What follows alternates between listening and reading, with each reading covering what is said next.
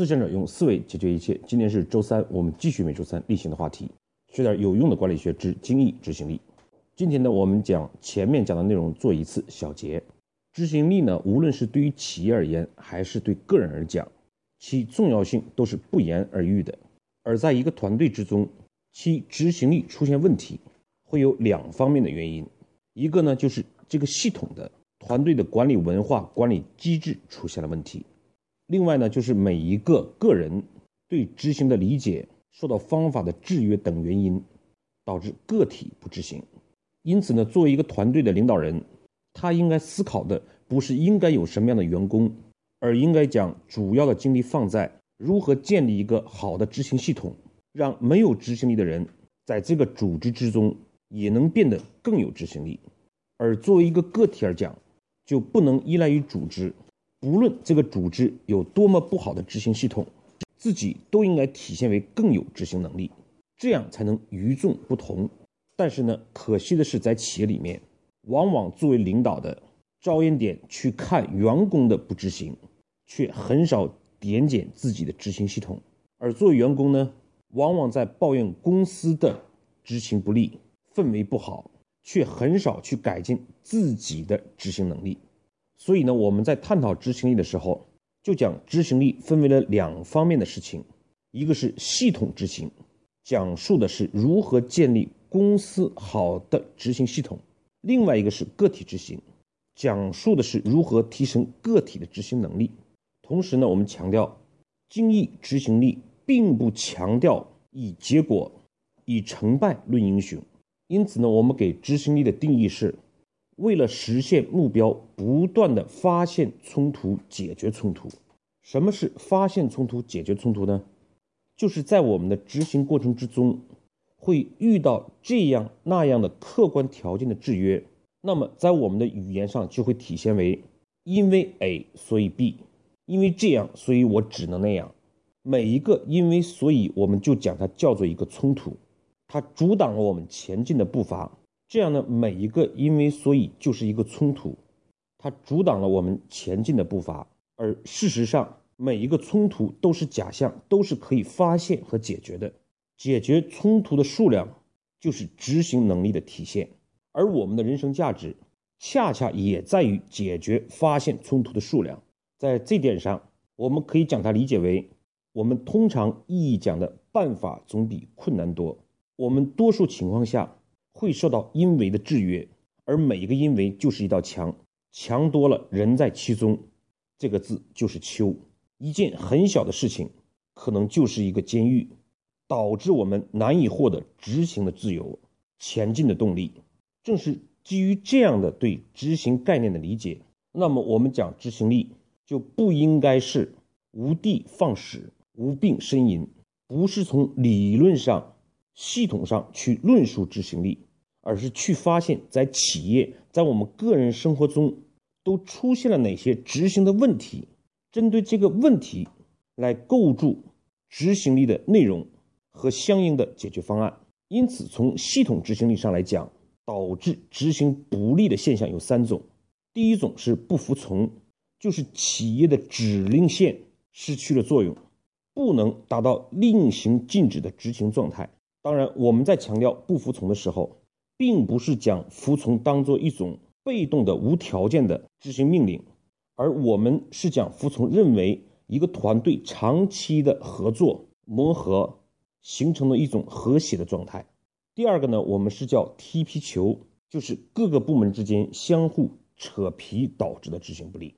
第三个是两层皮，就是企业的制度。不能有效的落实发挥其应有的作用，而个体方面呢，也有三个不执行的现象。第一个就是我们最近一直在分享的果不清，做事情没有考虑或者没有考虑清楚做事的目的、成果导致的执行问题。第二个呢就是没方法，第三个既有方法果也清楚了，就是没有开始行动，我们叫没行动。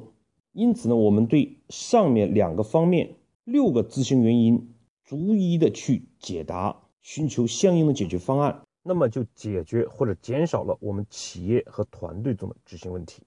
而最近几期内容呢，我们已经与大家分享了如何解决果不清的执行力问题。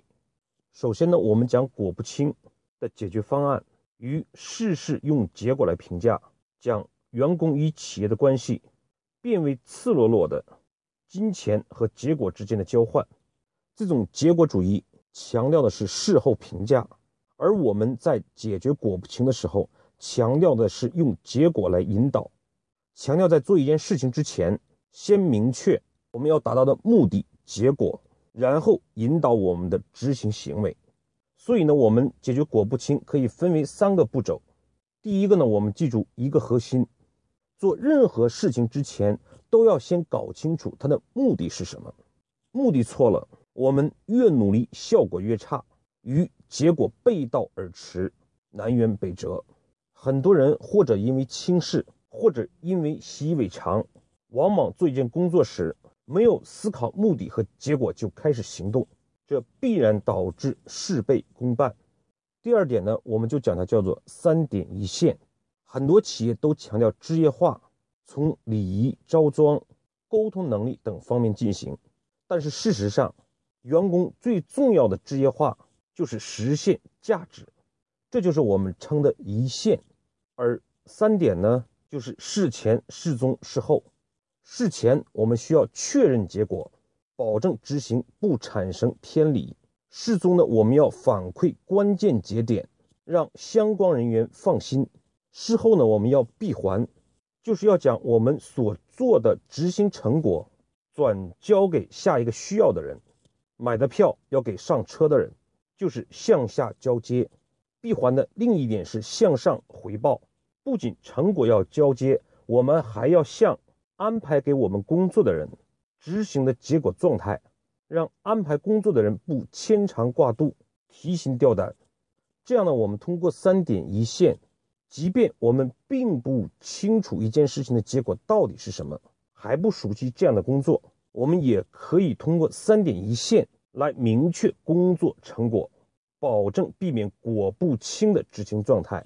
而且在这个过程之中，就会逐步的慢慢形成。